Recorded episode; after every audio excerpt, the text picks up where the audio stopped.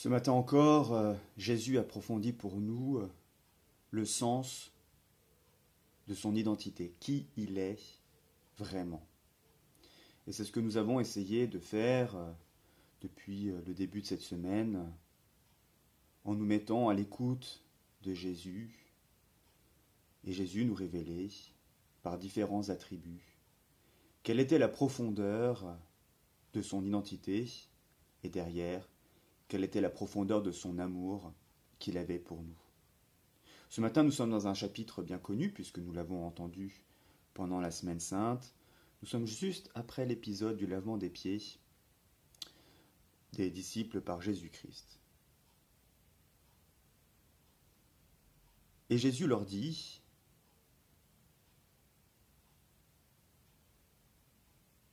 Croyez que moi, je suis accueille celui que j'aurais envoyé m'accueille, et qui m'accueille accueille celui qui m'a envoyé. Croyez que moi je suis. Jusqu'à hier, il développait des attributs. Je suis le bon pasteur, je suis la porte, je suis la lumière. Ce matin, c'est simplement je suis. évidemment, pour son auditoire, quand Jésus dit ce je suis, saute immédiatement aux oreilles la révélation de Dieu à Moïse que nous avons au chapitre 3, verset 14 dans le livre de l'Exode.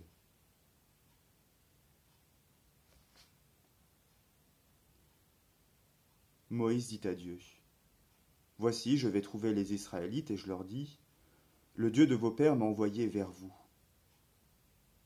Mais s'ils me disent Quel est son nom? Que leur dirai-je? Dieu dit à Moïse Je suis celui qui est. Et il dit Voici ce que tu diras aux Israélites Je suis m'a envoyé vers vous. Entre l'évangile de Jésus que Jean nous le dépeint, où Jésus ce matin nous dit Je suis, et puis Dieu se révélant à Moïse, Je suis. Voilà comme un lien intemporel qui se crée entre ces deux événements. Et pour nous, c'est très important. Parce que pour nous, c'est l'invitation à créer cet espace justement dans nos vies, pour laisser Dieu se découvrir, et pour laisser Dieu nous dire, je suis là, avec toi. Et on voit bien, suite à ce, je veux dire, dans ce temps pascal, comment Jésus, dont le prénom signifie Dieu sauve, nous incorpore encore plus profondément dans ce mystère en nous disant non, ce n'est plus Dieu sauve, mais c'est je suis avec toi. Je suis avec toi dans tout ce que tu traverses, dans tes misères, dans tes joies, dans tes peines, dans tes rires. Je suis là. Évidemment, la difficulté pour nous, c'est de créer cet espace qui permet de le faire. Et Jésus nous a donné euh, une méthode. Depuis le début de la semaine, j'ai envie de dire même depuis toujours qui entend ma voix. L'écoute. L'écoute est en fait la chose fondamentale. C'est pour ça que Jésus agit toujours par des, des gestes et des paroles. Il lave les pieds de ses disciples, et puis ensuite il leur dit, comprenez-vous ce que je viens de faire?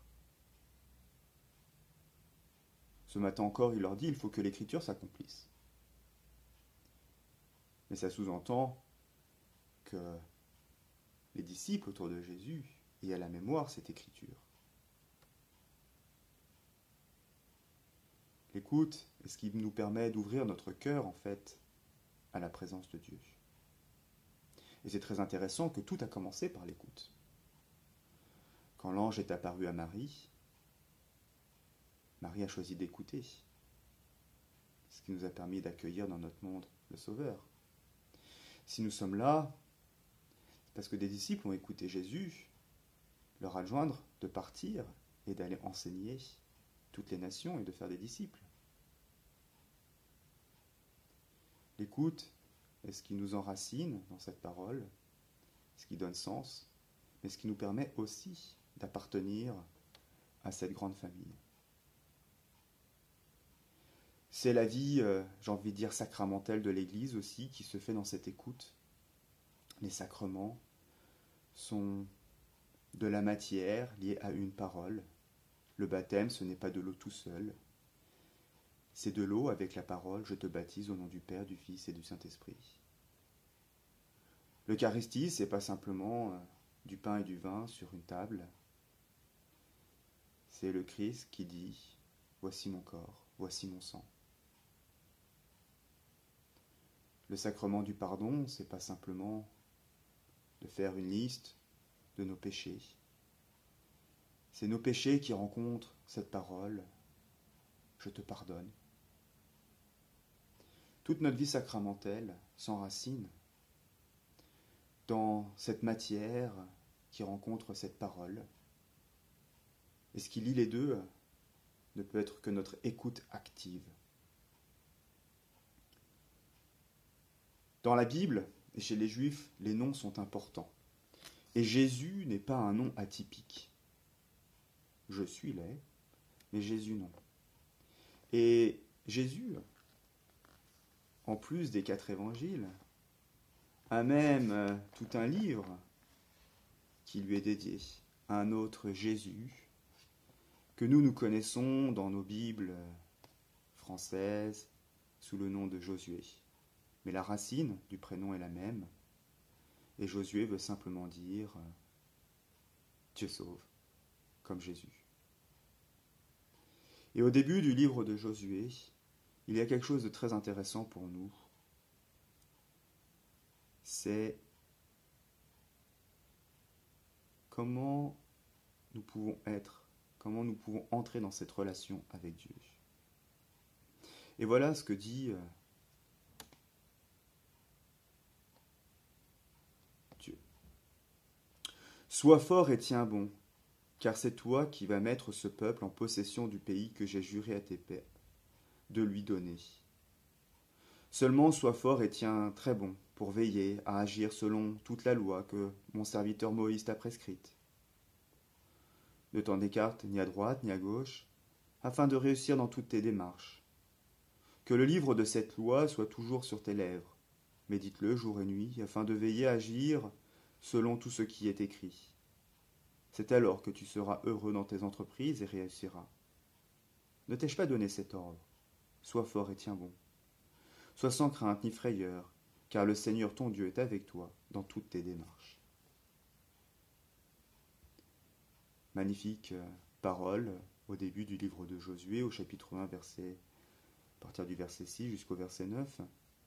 Et ce matin, quand Jésus dit à ses disciples, Je suis, c'est simplement de nous rappeler cette parole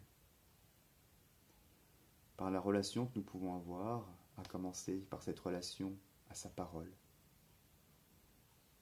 Dieu est là, avec nous. Et comme il nous le disait, sois sans crainte ni frayeur, car le Seigneur ton Dieu est avec toi dans toutes tes démarches. Amen.